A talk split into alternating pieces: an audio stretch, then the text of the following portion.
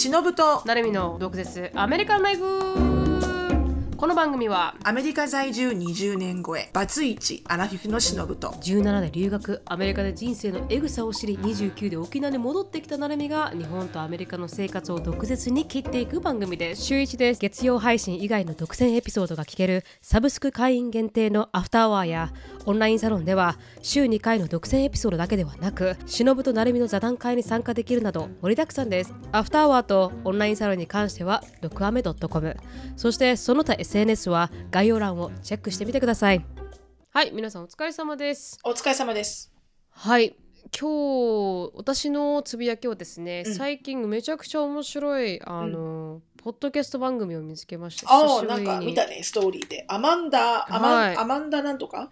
スキャマンダっていう、うん。スキャマンダうん。でなんなんだスキャマンダってって思ったんですよ。うん。この名前が、うん。そういうあの単語があるのかなって思ったら、うんうんそうではなくスキャムって詐欺じゃないですか、うんで彼女の名前がアマンダっていう名前なんですよ。うんうーん。だそれをミックスした造語だったんですけど、うんうん。で実際になんかこの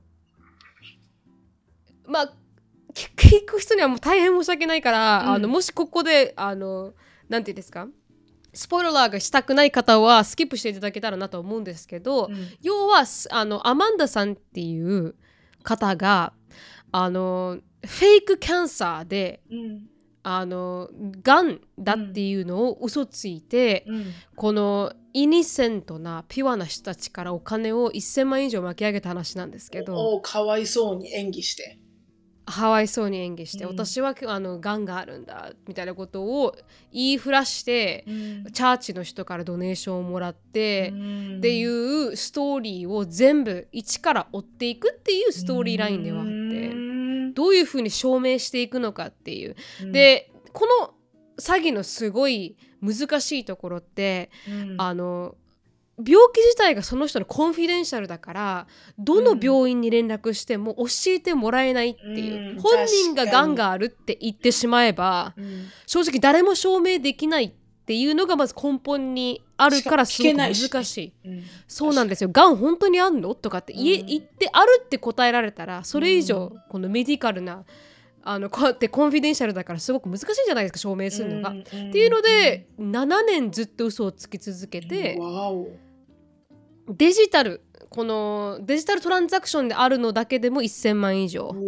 でドネーションでおお金とかキャッシュとかもらえるじゃないですか、うん。キャッシュとかうん。そういうチェックとか。うん。でプラスこの直接お金をもらったわけじゃないけど、うん。あこうディズニーランドに無料で行ったりとかあるじゃないですか、うん。ニューヨークに無料で行ったりとか、チケット出してもらったりとかいうメイクウィッシュみたいなね。うん。あそうですそうです。そういうところも含めるともうそれ以上のうん。あのお金を巻き上げていたっていう彼女なんですけど。ククズだね人間の。そうなんですよ、うん。でもう天才的にマニピュレートが上手い人で、うん。もう本当に洗脳の神様ぐらいうまうまい人だったんですよ。うん。だからこの人がなんでまずこうターゲットにされたかっていうとブログを始めるんですけど、ターゲットにされたか？自分がフェイクしてるんだよね。フェイクにしてるんですけど普通バレにくいんですよこういうケースって。だけどなぜバレるに至ったかっていう。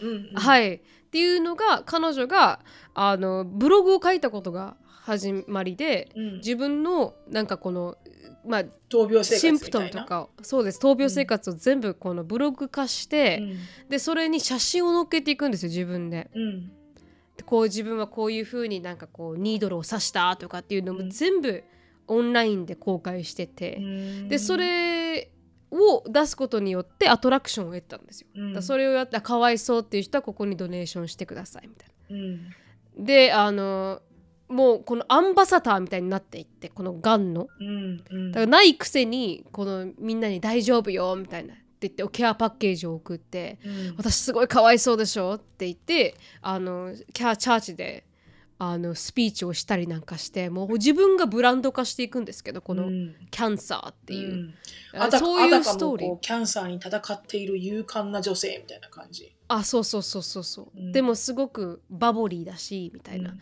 だからみんな騙されていくんですけど、うん。そのストーリーをこのなんてクライムジャーナリストみたいな方が、うん。ひ一位から紐解いていってちょっとおかしいなと思い始めてで少しずつ少しずつこのエビデンスを証拠をね集めていくっていう。うん、この一気にバッてやったら逃げられちゃうんで、うん。それはそうだ。どうやってそれがこのフォトショップなのかとかっていうのを少しずつ紐解いていくっていうストーリーラインなんですけど、うん。めちゃくちゃ面白かったですね。面白かったって言っておかしいですけどなんかこうめちゃくちゃ興味深かった。なんかあそうだよなって病気に関することは一切教えてくれないし、うん病院は、にね。ううん。ん、だからどうやって初めてらしいんですよね。これでこの捕まって、うん。あの6年ぐらいセンテンスもらうんですけどあでもの6ジェイルで。そうなんです。でも長い方らしくてそれが。うん。このこのケースで初めてすごい長いいい重いうん。あの刑をもらっ刑たんですアマンダは。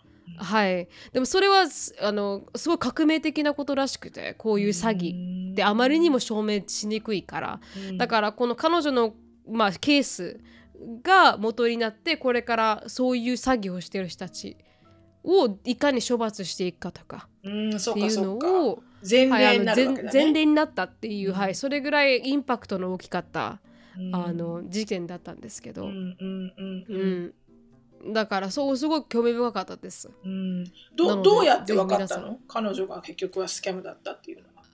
のはあのーまあ写真出してる写真が、あの少しずつだなんていうかこうがんがあるっていうなった時にう、ん。がんがあります。もうしあと4年4ヶ月死にますって公言してるにもかかわらず、うん。子供ができたって言い始めたんですよ。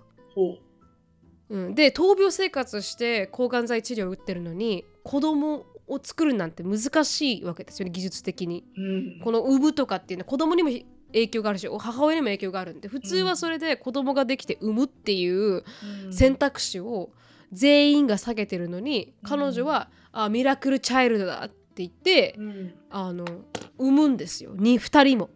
あじゃあ本当に産んでるんだ。産んでるんですよ。でもそれでも、みんなはあミラクルだミラクルだ。それはもうガッドが私たちに与えアマンダに与えた奇跡なんだっていうナレティブにすることによって彼女はマニピュレートしていくんですけどでも他からしたらええ埋めないでしょ。プロフェッショナルからしたら無理でしょって、うん。あのーそういう処方箋を受けてるのにうん。難しいでしょっていうのを、うん。あのそういうちっちゃいことっていうんですか、でなんかこの頭のこの彼女が公言した中で頭のフルーエット、水を出したって言ってるんですけどこのブレインから。うん。なのにバンドエイドだけ貼ってプールに入ってたりとかっていうなんかもう辻褄が合わないことが少しずつ少しずつ出てくるんですよ。それはでみんなが「え？って本当にやってないからわからないんだろうね。そうなんですよ。でも書いてることは非常に巧妙であのディテールだからみんなちょっと騙されていくんですよね。どういう風になって。証明できなくて。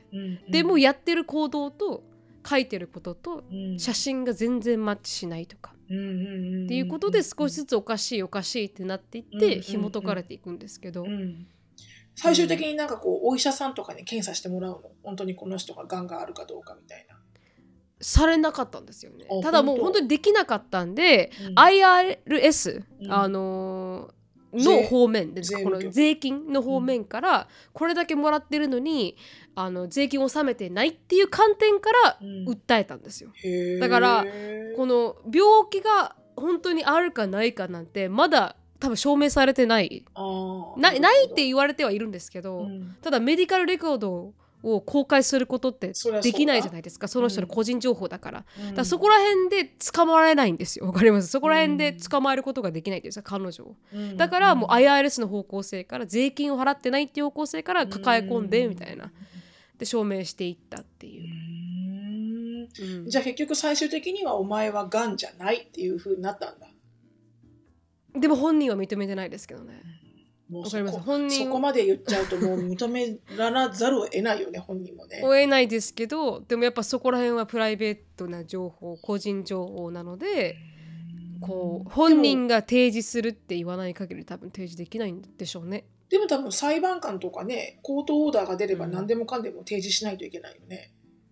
まあそうなんですけど多分それでは多分裁判を受けてないので民事だからかなわかんないな。刑事じゃないから多分あいその辺わかんない。多分うん、だからそういう税金関係でのうん。裁判だったからこそそうだよね。多分提示してないの確かそれが本当に彼女に対してがんがあるのか否かの裁判ではなかったので、うん。だからで提示してないのかわからないですけど、うん。だから旦那さんいらっしゃるんですけど、うん。旦那さんは捕まってない。だそれで旦那は知らなかったって言うんですけどありえないじゃないですか。だからそういうことできるわけない。えその旦那はその彼女がやってることを知らなかったってこと？彼女ががんだったってがんじゃなかったってことを知らなかったって言うんです。旦那もがんだと思ってたってこと？思ってたと言ってはいるんですけどいやおかしいでしょ。35回だそうなんですよ。だから35回がん治療っていう名前で病院に行ってるんですよ。この旦那さんは。うんだから病院に行ってたらうんおかしい、おかしいじゃないですか。だからそこら辺もでも旦那は捕まってないんですよ。っていう中ねすごいなんかこういまだに波紋を残したあの事件ではあるんですけど、うん、でもすごいだってな2人と思います。二人その旦那さんの間に子供ができてるんでしょ、そうです、うん、うん、間違いないよねこれ絶対嘘だよね。間違い黒ですよ、完全に黒なんです間違いないよね、うん。うん、すごいね。ななどれぐらいの間嘘をついてたの？その人。7年間って言ってました、7年間？うん、騙し続けたって。すごいな。どうやって始まったんだろうね。なんかでちょっとお金もらい始めたところからかなうん、ずっとなんか自分を病気にすることによってベネフィットがあるんだって思い始めボーナスコンテンツって言ってたんですけど。なんかそしたらみんなが優しくしてくれるとか、クラスに大学に行かなくていい授業受けなくていいとか、なんかそういう意味でなんか少しずつこの、まあ、スキームっていうんですか、味が確立していったんじゃないかっていう話は最後のボーナスコンテンツで出てくるんですけど、うーん。いだからずっと騙し続けてっていうごいね。旦那さんも出会い方がひどかったんですよ。旦那さんと出会ったのも、あのナーニーとしてある家に入っていくんですけど奥さん。取り上げちゃったんだ。そうなんですよ。でそこでなんか気づいたら娘が気づいた頃には両親は離婚してて次の瞬間ナーニーだったアマンダが自分の父親と結婚してたんですよ。うん。むそのあのでその連れ子ってことね。アマンダさんから言ったらアマンダさんからしたら。うん。で気づいたら結婚しててみたいな、うん。そこからもうなんか侵食が始まっていくっていうんですか、うん。その彼女の、うんうんうん。うん、だからまあすごいストーリーでした。なんかすわあ。よく騙せたな7年間もそういう人と人生で絶対会いたくないね。う、うん。んなんか会ったらでもいるじゃないですか近くに。あのあアンディのうん奥さんなんて、まあそれに比べたら可愛いもんだよまあまあ確かに。ね、うん。犯罪レベル確かにそれうん。確かに、うん。いやすごいね。うん、確かにメディカルのケースは難しいちょっとなんか心理的的にちょっとね心理の病気だよねその人絶対、病気。うん。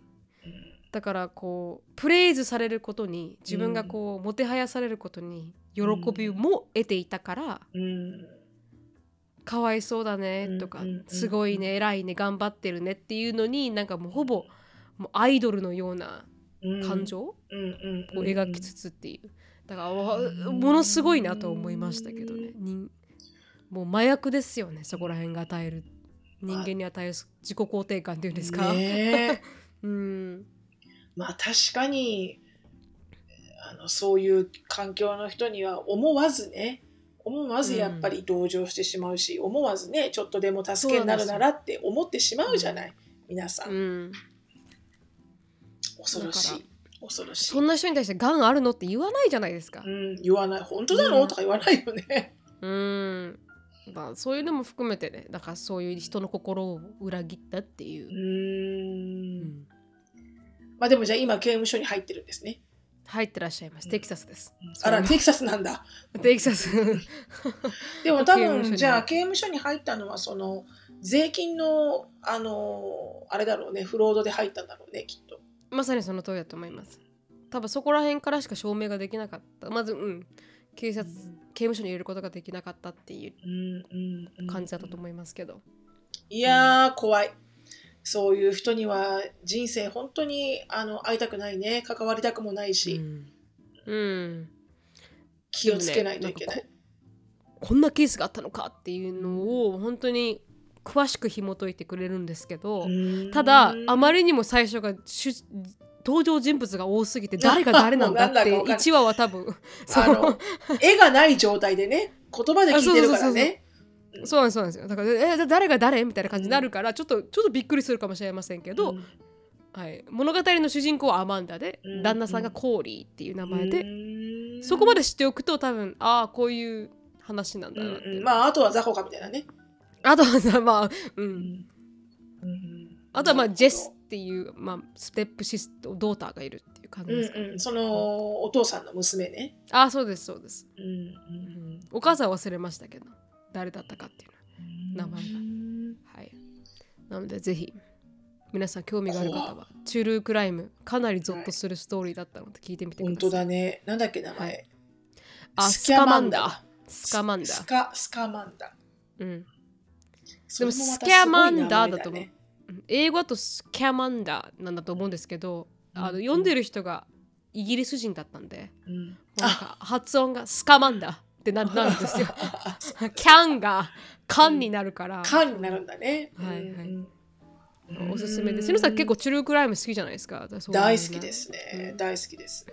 そういうなんかこうなぜそうなったのかとか紐を解いていくとか、うん実はこうだったみたいなの大好きですけどね。うん多分犯罪心理学が好きなんだろうねきっとね。そうですね。なぜ人はそうなっていくのかとかね。うんなのでう、ーんちょっと聞いてみう。ようかな。うんあとはなんか私も、うん、私もなんかチュルークライムで面白いポッドキャストがあったらぜひ教えてほしいです。あなんかねエリカが結構ハマってるのあるよ。一つ二つ一つ二つぐらいあった。なんか女の人二人が喋ってるやつがすごい有名みたいで、うんちょっとそれ名前聞いときます後で。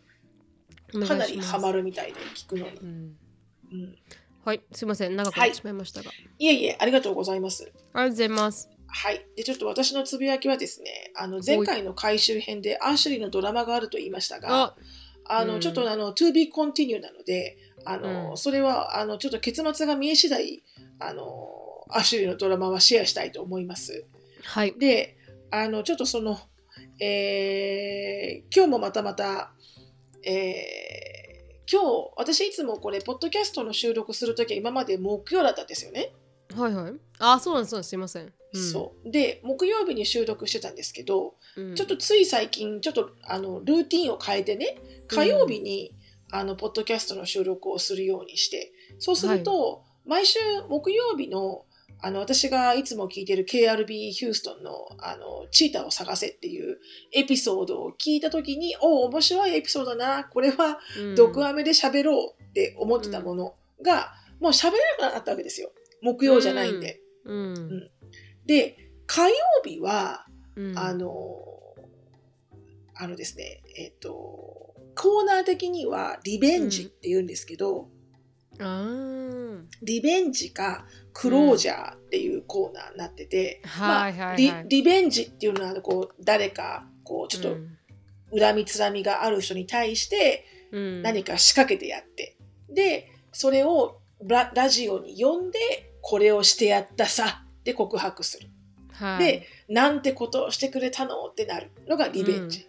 うん。でもう一個クロージャーっていうのはなんだかよくわからないけど、うん。お友達がもう話をしてくれないとかうん。あのデートを7回もした人がいきなりゴーストして何も連絡なくなったとか。だからもう、はいはいはい。なな What's going on? っていうこと。うん。に対して、あそういうことだったの。っていうのがクロージャーなんですけど、はいはいこはい。今回どっちに当てはまるのかよくわからないんだけど、うんあのとても面白いディベートがそのラジオの中でされたのでちょっとそれをなるみちゃんの意見も聞きつつうん皆さんがどう思うかを聞きたいんですけど、うん旦那様からラジオ番組に留守電が残ったわけですよ。はい。Am I wrong? っていうタイトルで。うんで、僕が間違っているのかなと。うん。で、それで、まあ、どういうことかというと、えーお友達のあのおとあのカップルで飲みに行きました。で、うん。あのまあ、どっちも結婚してるカップル。うん。だ旦那さんと奥さん。旦那さんと奥さん、3カップルぐらいで飲みに行った。6人。うん。飲みに行きました、で、まあ、お酒がたくさん入りました。ね。ガチャガチャあのた楽しく盛り上がってますと。うん。でそこでなんかキム・カダーシアンのなんかの話になってうん。でキム・カダーシアンの胸がねいかにフェイクかみたいな話になって、でその中のその俺は間違ってるのかって留守電をラジオ局に残した旦那さんの奥さんが、うん。本当の胸はあんな形してないしで自分の胸を触りながら言ったのね。ほあの本当の胸はあんなのじゃないのよみたいな。う。うん。でそしたらその、えー飲んでいた先飲んでいた中のグループの他の旦那さんが「Oh yeah? Prove me!」って言ったの。うんだからその、えーそうなんだじゃあ何証明してよみたいなことをうんノリでノリで言いました。うんしたら奥さんはそのうん言われた奥さんは酔っ払ってるから。で、うんそこでこうほらってフラッシュしちゃったの。あららで自分の自分のシャツを上げてここうまあそんなにずっとじゃないけどこう12秒ぐらいパンパンってまあまあ。自分のはいはい。胸を見したわけよね。うん。すごい西洋お人。公の公の場で。うん。でそれにこのラジオ局に僕が間違っているんだろうかって言った旦那さんは、その場でむもうこう切れてうん。その場を去っちゃう。うん。俺は帰るって言って、うん。うん。帰っちゃうのね。うんで、で、その後、奥さんが何時間後に、まあ、ウーバーかなんかで帰ってきて、うん。そしたら奥さんがもうものすごい剣幕で怒ってて、ほで、自分をなんで置いていくんだと。ううん。で、あの、お友達とかがいる中ね、あなたが、うん。あの、怒ったかどうか知らないけど、うん。あの、私を一人置いて先に帰るなんてどういうことよみたいなことでものすごい剣幕で、もう、ん。お酒も入ってるからもう叫びまくってるわけよ。はい。できっとそのラジオ局に留守電が残ってる旦那さんのこの留守電メッセージを実際にラジオではプレイするんだけど、うん。その旦那さんの声のトーンとか喋り方から思うにすごく優しい人だと思うの、うんとっても。だから、うん。こう「I was so mad」なんだけど、うん。あのその彼女が胸を見せたっていうところにもムカつくしすごくディスリスペクトだしうん。自分の奥さんに対して「あそうなの？見せてみろよ」って言った友達の旦那にもムカつくし確かに。ですごいそこにいることがもう embarrassing すぎて恥ずかしすぎて、うん。怒りと恥ずかしさとあの、ん。こうぐあの侮辱と。で、うん。もう感情が max up しちゃって explode しちゃって、うんその旦那さんはその場をバーって去ったんだけど何も言わずに。うん。で彼女奥さんにそこまでこう罵倒されてで、うん。この一晩置いてラジオ局に留守電を残してるんだけどその声のトーンからは僕は怒って当たり前だと思う。なんだけどでうん。もちょっとなんか僕も間違ってたのかなみたいな感じ、うん。ちょっとギャスライトされちゃった感じなんだえそうそうそうそうそう、ん。でそれでラジオ局の人がこう4人でディベートするわけよね。誰が間違ってるか。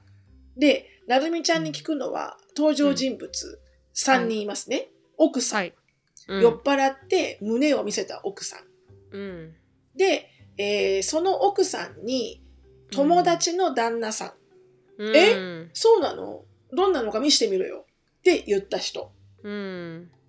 で怒ってその場を無言で去ってしまった旦那さん。うん誰が悪いと思う？一番。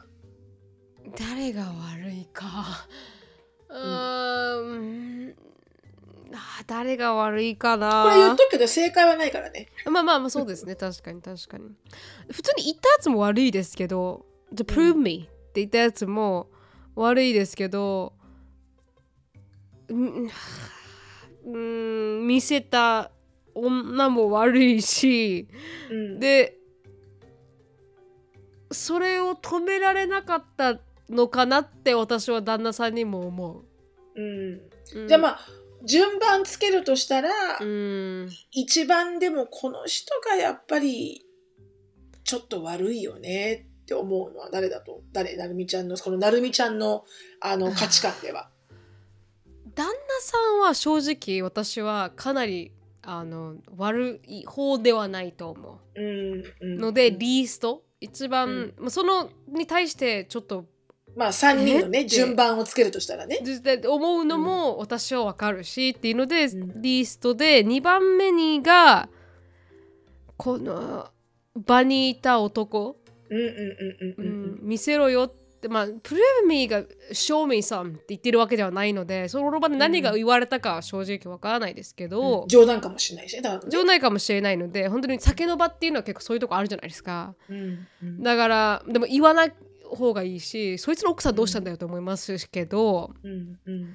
で見せた、まあ、奥さんが一番ちょっとオーバーだ、うん、クロスタラインしたんじゃないかなと思いますけどね。そうだよね。うん、私も全くなるみちゃんと一緒。あ本当？あよかった、うんよかった。私うん直感で、いやうんこの女ダメでしょって思ったわけ。うん思いました。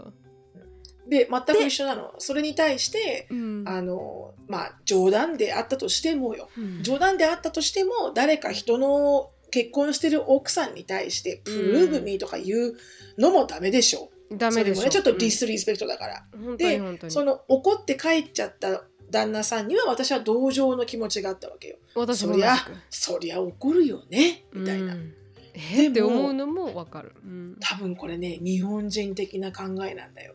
すえっごく。これジェイコブに聞いてごらん？OK、分かった、うんわかりました。はい、ラジオ局の人4人。うんうん、だえ構成は何ですか？構成は多分ね白人男性白人男性あ5人いるんだ、白人男性白人男性、ギリシャ系の、えーギリシャ系の女性。うん。で、えーメキシコ系の女性。ラテン系ね。でもう一人、えっ、とあの人は多分ラテン系なんだけどゲイゲイの男の人がいる、うん。ラテンラテン系の。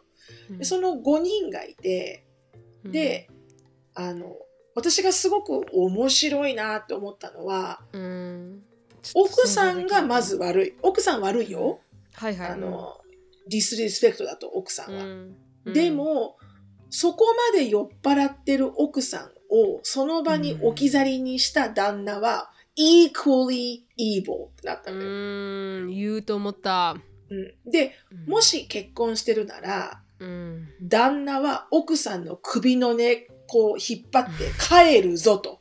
今から帰るぞと。確かに、ウーバーに乗れと。うん、I don't care what you say we're gonna go みたいな。うん、で奥さんも連れて帰るべきだと。だって酔っ払っちゃってるわけだから。確かに。でその時になんなら一言 I don't appreciate your comment みたいな感じでその、見せてみろよって言っちゃったそのうん、あの友達の旦那にも一言首をあの釘を打っておけと確かに。何も言わないで帰るのはあまりにもチキンだと。まあまあでも性格もありますけどね。そう、そう思った。うん。性格もあるよねって。うん。でも、だからその旦那さんのその留守電のメッセージ言ったじゃん、声のトーンからして、すごく優しい、優しい、うん。こう、パッシブな人よね。きっと。で、奥さんがこう、ずいずい引っ張っていくんだろうね、きっとその家族では。うん。でも、面白いなって、私本当聞いてて、いや、奥さんマジ悪いっしょ。で、その、それを言った、けしかけた友達の旦那も悪い。で、うん。この帰っちゃった旦那さんは悪くないと思ったの、私。うん。そりゃ帰る。帰帰れ帰れ、うん。置いてけ置いてけと思うの私。うん。そんな女は置いてけと思うわけ。私も、うん。でもあアメリカでは結婚してるカップルってやっぱりリスペクトなわけよお互いを、うん。だからたとえそういうだらしないことをしたとしても、うん。それは自分の伴侶なわけよね。はあ。だから置いて帰るっていうのはすごくダメだと。だってその後どうする、うん。奥さんがもっと酔っ払って、うん。あのレイプとかされちゃったら。であの結局はそこまで酔っ払ってる状態に奥さんがいるんだってことはもう連れて帰ることが一番の愛情だし置き去りにするっていうのはとてもダメなことだと結婚してるんだから。はあ、うん。でも私聞いててもしアンディが同じことをしたらよ。はいはい、うん、例えば例えばアンディが酔っ払って誰か他の奥さんに「おいえ show me show me」とか言ったらしまず無事で帰るね。じゃあねバイバイ。Have fun! Have fun! って言って。うん確かに。うん。確かに。で私はもう切れて帰るけど。うん。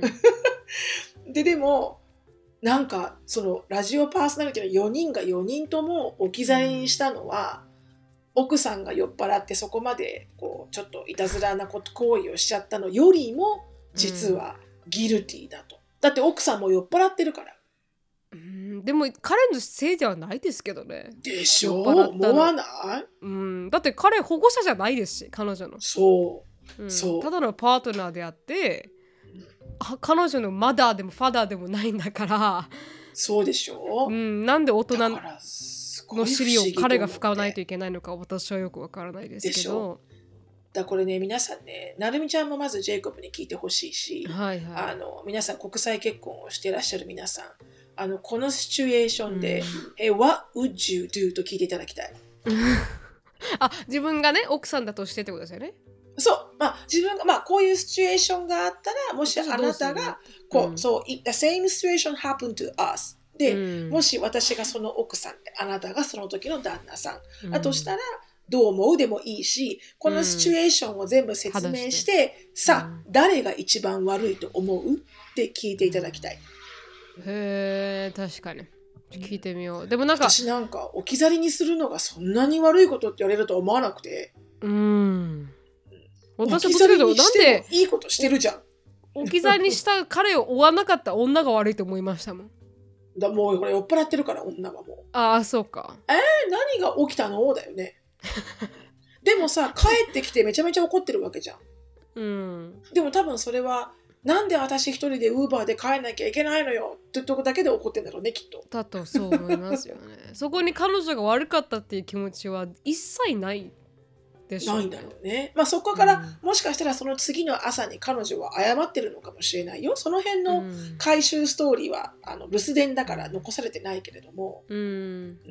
なんかとてつもなくそのお残してる留守電を残してる旦那さんの声のトーン的にはなんか、俺が悪かったのかな？いや俺悪くないよね。え俺悪いのか？みたいな。そういう感じ、うん。うん。まあエビバリー作 here って感じです面白いよね。うん。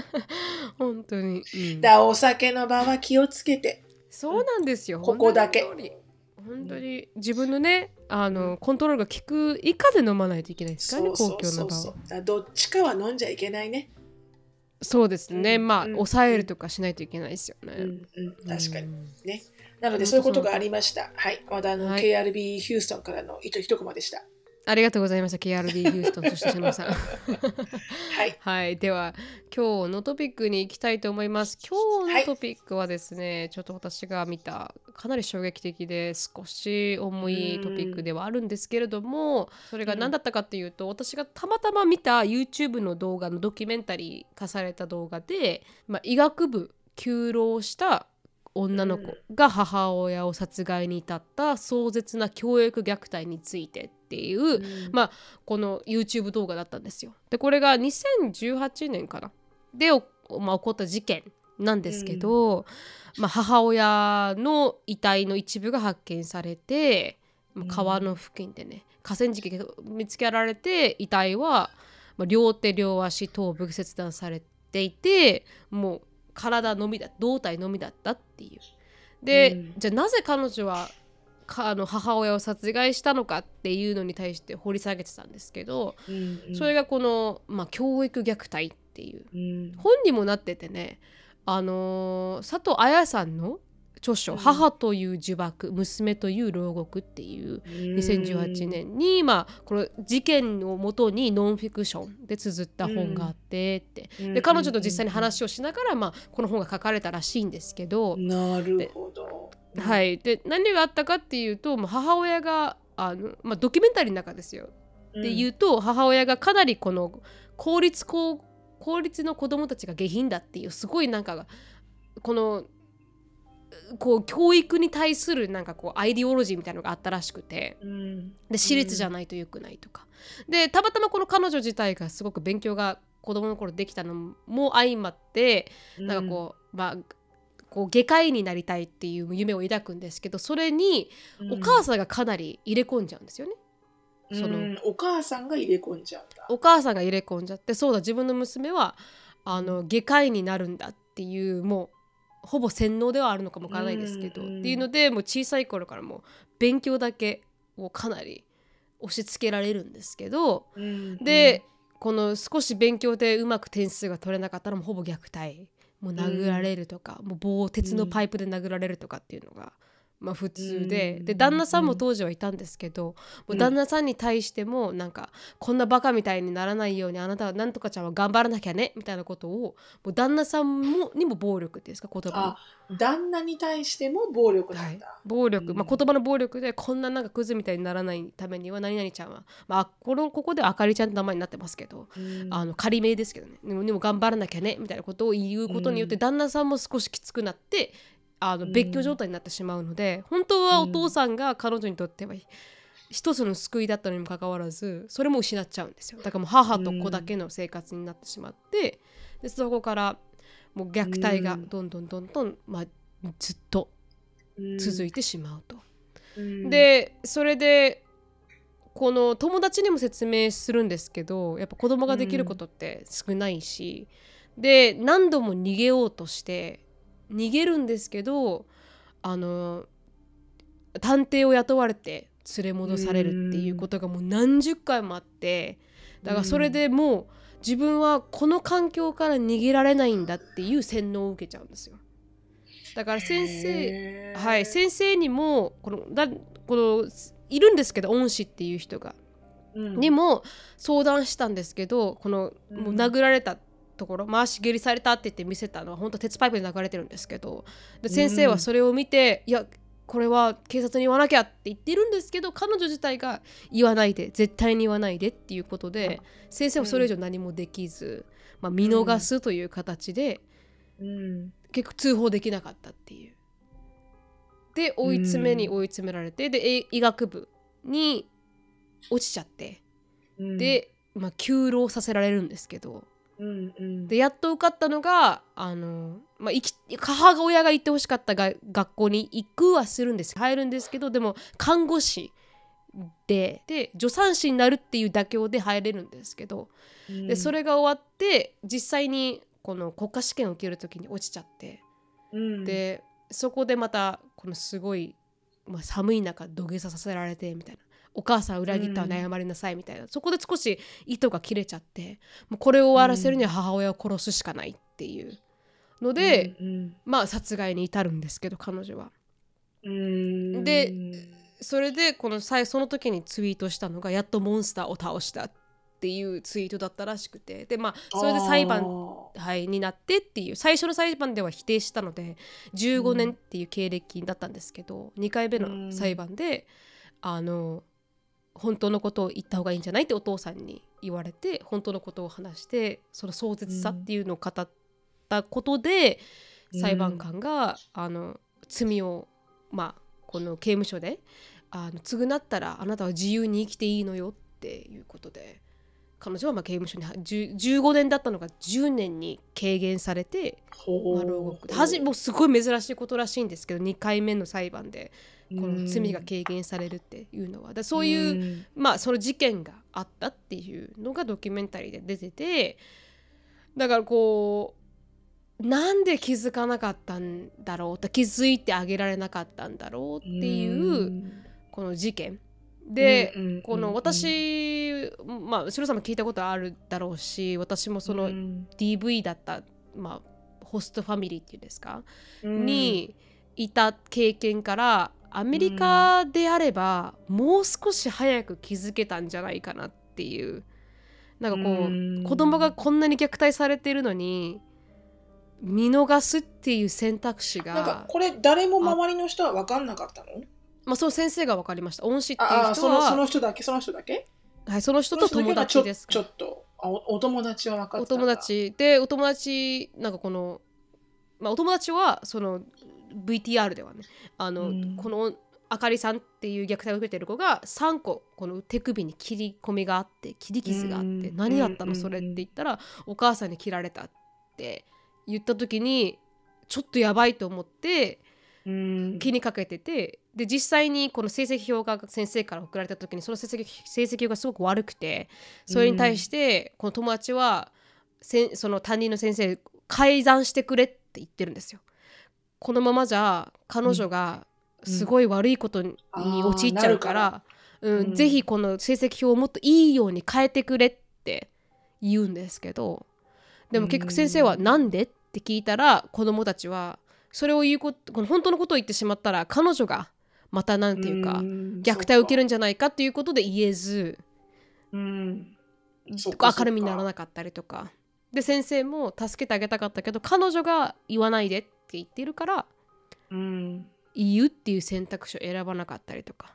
でも、うん。どっちもこの事件が終わっあってし起こってしまった時にインタビューしたんですけど友達にもそしてその先生にも、うん。あ多分どちらあそうなることは驚かなかったって言うんですよ。2人とも。へえあまあそそううななるだろうと思ったみたいなね、うん、っていう。だからなんで分か分かってたのにもかかわらず多分まあ特に子供はどうもできないかもしれないですけど大人が気づいてあげられなかったんだろうっていうので、だんこううん。私がこの、まあ、DV を目の前にした時はもう長男が腕を折った時点で、もうドクターがどうななんでか何が起こったんだっていうので即、うん。あの保護されてるっていう、うんうん感じだったっていう。私もすぐ取り上げられましたしその家から。うんうんだ結構早かったのかなっていううん、感じはしてこの行動が。うん、そうだねアクションが早いよね、うん、だから先ほどシロさんに話した時は結構すごい厳しい人だったらもうすぐにアメリカだとあの、うん取り上げられるっ確て話をされてたのでうん、そこら辺に、これさこのうん。お母さんを殺してしまった人さうん。最終的に何がトリガーになって殺しちゃったの？なんか、まあ、ずっとこのちょっとしたこのほらそのダイジェスト版のアーティクルを読むと、一時期関係が良くなったって書いてあるよね。あそれはあの大学に多分入れた時だと思います。大学にやっと休労して入った時は少し母親との距離もできたし母親が夢見てた大大学に入れたからうん。母親もあの手放す手放すまではいかないですけどあの、うん。まあね、そっとさせてたっていう。でもやっぱりこの国家試験に落ちたってことからまたその地獄が始まってっていうその VTR ではそういう感じでした。よそれの恐れ。なるほど。この人が母親を殺そうと思ったのは、うん。9年に9年に及ぶ医学部浪人を強制されたからではなかったと。その地獄の時間を脱しようやく自分の足で歩こうとした時、またも母親の暴言や拘束によって地獄の再来となることを心から恐れたのだと。うん20代の時には耐えられた。受け流すことができた地獄も9年の浪人を経て大学という外の世界を見て30歳を超えた今となってはうん。二度と戻りたくない場所だったってことか。うん。だからそこに一回出れたわけだね。大学を、はい。まあ受かったかなんかでこう一回出れ出れて、うん。その時にまたあそこに戻るぐらいだったら自分が死ぬか、お母さんを殺すかうんっていうような考えになったわけだね。はいいやー恐ろしい。うんなんかそこら辺のこの子供に対するこの保護っていうのがやっぱ少し手薄なんじゃないかなって。うんでしのさんにまあこの経験があるとあれなんですけど私がこのうん DV の見た、ファーストヘンドで見たのもあるし、しのさんが周りですぐになんか取り上げられたりもするんですもんね。この子供が、うん。ちょっとでも虐待ってなったら。そうだから反対にエクストリームすぎると,、ところはアメリカにはあるよね。まあまあうん。同じぐらいアメリカにもなんでもうちょっと助けてあげなかったんだよっていうケースも多々あるけど、うん。でもそれと同じぐらいあの反対にエクストリームすぎる。うん。だ取り上げるのが早すぎるうん。であのちょうど私がネットフリックスで最近2ヶ月ぐらい前かな。うん。あの見た見たやつがあの「Take care of Maya」って書いてあって。うん。であの、まあ、マヤさんっていう女の子をテイクケアしてるんだけれどもそれが医療虐待っていう風になってお母さんが。ではいはい。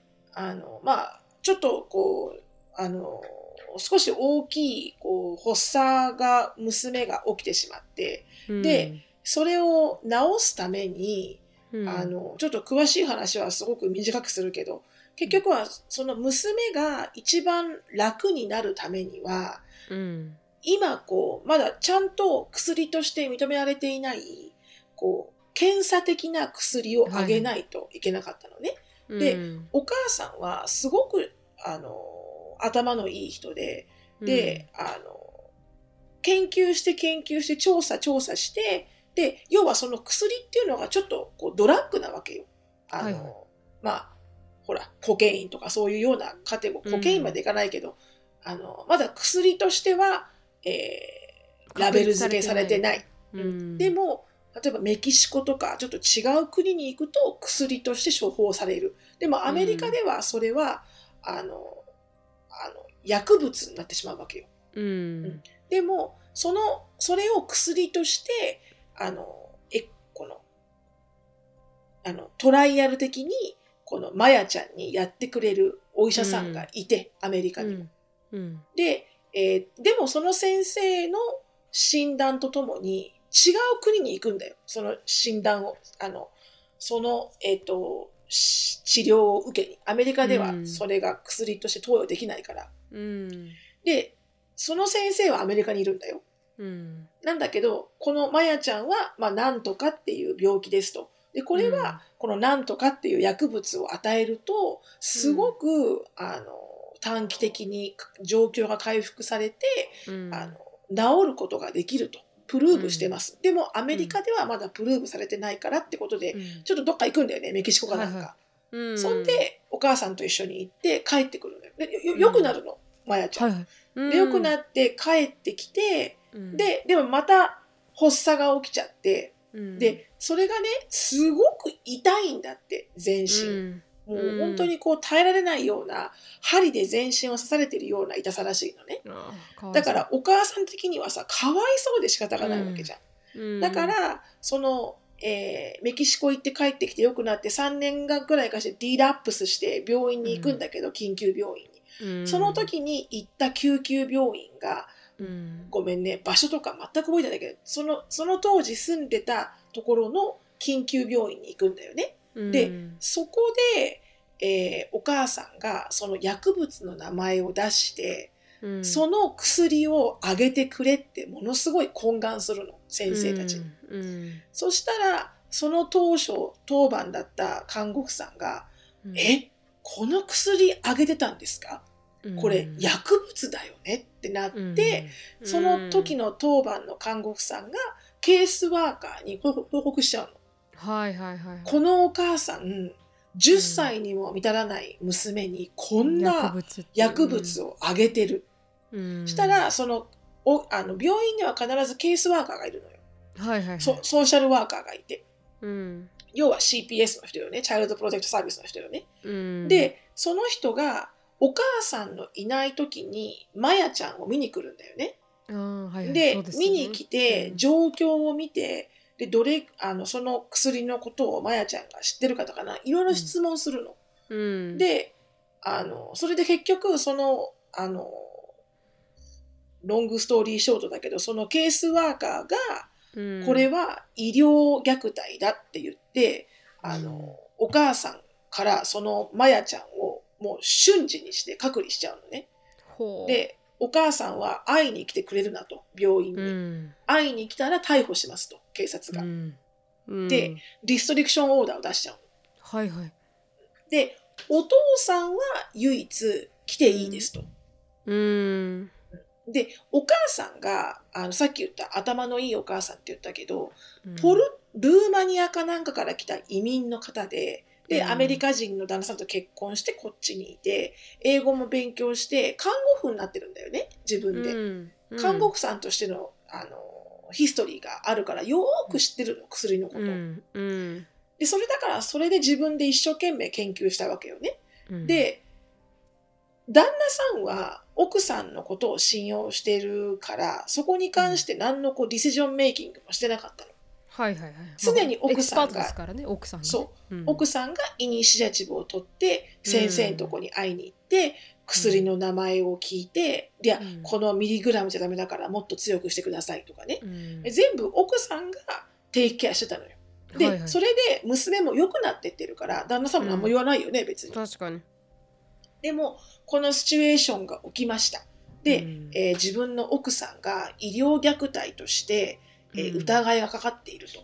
うん。で、でも奥さんはさ、もう自分は何も悪いことしてないから、うん。一生懸命、こう、あの、反論するわけよ。で、うん。反反論の仕方が、自分は悪くないっていうんではなくて、うん。そのお母さんにとっては、あの薬を与えてあげないと、自分の娘は、あの、苦しいんだと。だから、一生懸命訴えるの。あの薬をあげてあげてくれって一生懸命言うのね。うん、はいはいでそれがもっとあだになっちゃうのよ。あーはいはい、薬物がないとこの子は生きていけないっていう風にマニピュレートしてるみたいになっちゃうわけ。うんで、で、旦那さんがお前も黙っとけと。うん初めて喧嘩するのよ、それに対して。うん、で、お前は正しいと思うよ。でも、うん今、この風向きがね、様子おかしいから、うん、もう言うなと、それ以上。うんうんもう、あの、子供のために言ってることはわかるけれども、言えば言うほど、君はもっともっと、あの、立場が悪くなって、もっともっと娘に会えなくなるし。うん、で、なんなら、俺まで会えなくなるから、確かに。黙ってくれって言うのよね。うんで、えー夫婦関係もちょっとそれで悪くなって。うん、で、えー唯一お父さんは面会ができたんだけど、うん。あの、唯一お母さん、電話はできたの、娘と。うん。どこだかの、そちょっと覚えてないけど、何かの電話の会話でうん、言ったお母さんの一言が、なんかまた違うように解釈されて、うん、で、電話も断ち切られちゃうの。ほ電話もしちゃいけない、みたいなう、風に。うん。で、それがコートオーダーであの出てくるんだよね、手紙で。うん、あの、あなたは電話の接触も禁じます、みたいな。うん、で、それを受けた時にお母さんはもう耐えきれなくて自殺しちゃうのね。えー、だって自分がこんなに娘を愛してて、こんなに心配で仕方がなくて、一生懸命娘にとっていいことをやってきたのに、もうんう裁判官が手紙で娘と接触するなって書いてあるわけじゃん。はいはいはい、で、自分の旦那さんももうこれ以上何も言うな、みたいな、あたかもうん、私が悪いかのようになってくるわけじゃん。でもお父さんとしては仕方がないんだよね。うん、こう、鉄が熱いから今。うん、間違ってはいないけど、今は静かにしておくのが一番いいと。確かに、でも、お母さんにとっては、うんもう正義感だよね。娘を助けられるのは私しかいないみたいな感じよ。うん、あの薬をあげないとこの子は良くならないみたいな。実際にそうなんだけど、うん、で、なった。で、お母さん死んじゃった。うんで、えー自殺しちゃったわけよね。で、、それで結局一番悪いのは、その病院にいたそのソーシャルワーカーなんとかさんっていう人。もうね、うん見るからに人相が悪いの。その人。、うん、子供のためとか言いながら、うん全然もう一方通行。あ、もうこれ虐待。あ、これ虐待。あ、これ虐待っていう感じ。はいはいはい、で、その病院で、あの、ちっちゃいお子さんを、まあ、何らかの外傷だよね。やけどとか、あざとか、あの、頭を打ったとか、そういうので、あの、虐待の通報がされてるのが、そのソーシャルワーカーが働いた病院だけは、件数がすごい高いのよ。はあ、うん。だか、ら、このけソーシャルワーカーの判断能力にうん、原因があるんだっていうふうにうん、裁判がされてるんだよね。はいはい、でも、未だにそれは、あの、ちゃんとこう、プルーブされてないの。うん、で、、そのまやちゃんって子は今、高校生になってて、うん、で、その、お母さんの、あの、まあ、正義を果たそうと、まやちゃんが、こう、家族でみんなで動いてるんだけどうん。でも最終的にそのドキュメントでは最後まで決着が決着がついてなくてそのソーシャルワーカーが悪いっていうふうになってないんだけど、うん。あのでそれでなんかこのなんとか運動っていうのが発足されて要はすごく無無実なのに本当に子供がただただ暴れて階段から落ちちゃって頭を打っただけなのに、うん。でも虐待だということであの通報されてしまうでも通報された親としては言いようがないよね。証明できないじゃん、うん。そのビデオ撮ってないし。うん。で焦れば焦るほど疑われちゃうわけよ。確かに。でもさ焦るじゃん。子供取られたくないから、うん。でも取られないようにって焦れば焦るほどうん。この、この CPS 側は子供を取ろうとするんだよね。うん。あ、この人はなんかおかしいはずだ、みたいな。うん。で、話されちゃうわけよ。もうすぐに話されちゃううんの。だからそれが、結局は、なんていうのじゃあ、その、まあ、もちろんそれぐらいの可能性で虐待も多いんだと思うよ。うんだからこそソーシャルワーカーって厳しい目で見なきゃいけないんだと思うけど。そうですね確かにうんだから、これって一概に何がどうってね、言えないけど、基準もないですしねそう。でも、うんこの、その1ケースはね、その Taking Care of Maya っていうドキュメントは、そのソーシャルワーカーが如実に、あの、でたらめな、あの、判断をしてたっていうのはもう明らかで、うん。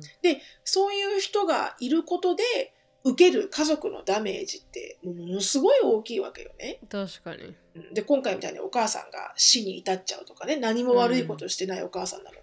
うん。だから、それぐらい、あの、まあ、アメリカももちろんもう一個、あの、本当にほったら、ほったらかせて誰も助けなかったんかいっていうケースもたくさんあるよ。うん同じ、同じように。うんでも、それと同じぐらい、過敏すぎるケースもあるってことだよね。うんなんか、こうんう、な、な、本当そうなんだかの動きになってるよね。ななんか名前がある。なんか、うんこう、安泰なんとかみたいな、なんか名前があったと思う。はいはいドキュメント見てたらそういう活動を、アウェアネスを広げる活動をしてるグループがあるはず。うん。なんか難しい問題ですね。だからこう過敏すぎるのも篠さんが言ったみたいなケースになっちゃってうん。鈍感すぎると結局子供が苦しい気持ちになっちゃって。ってう、ん。確かにね。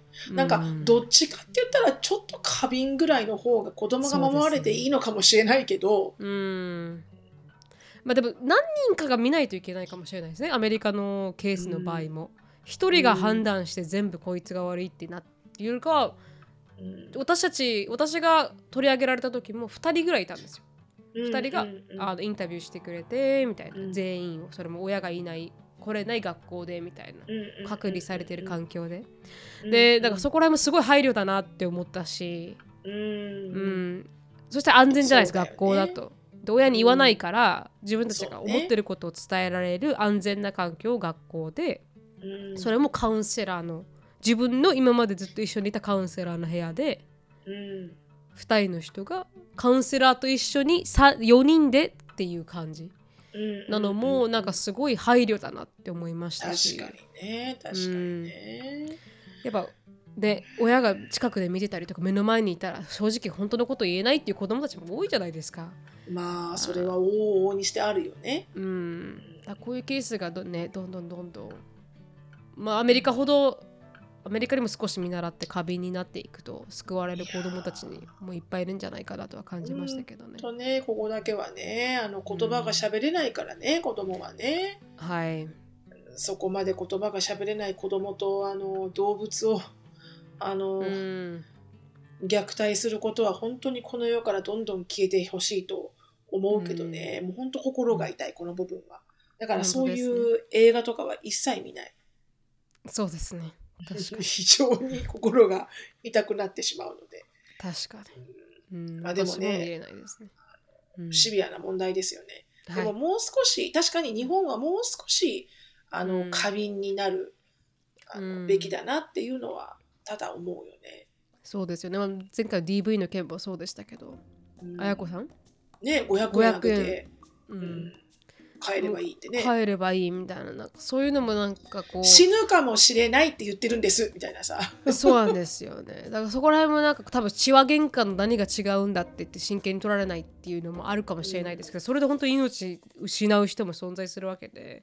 だからそこら辺もなんかこう今はまあ少しずつ良くなってるって言われてはいるみたいですけどうん。でもやっぱ2018年でこういうケースがあるって最近じゃないですか。うんうんってことはね。本当だよね。なんかねどういうことをしてあげるのが一番いいのかはよく分かりませんけど。うん。あのとにもかくにも。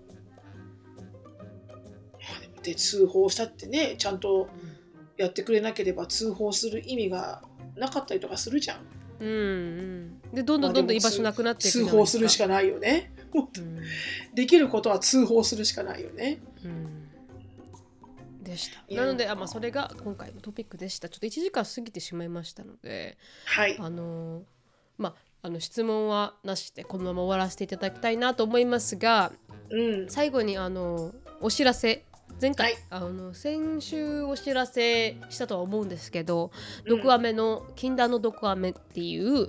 イベントを1月の7日2024年の1月7日に開催予定ですと。100人のすごい限定の、あの very intimate なすごく私たちと intimate な時間で intimate で interesting でうん。イン何でしたっけね。私考えインタました。ラクティブ interactive な会を、はい、開きたいなとこれ英語わかんない人何言ってるかわかんないよ。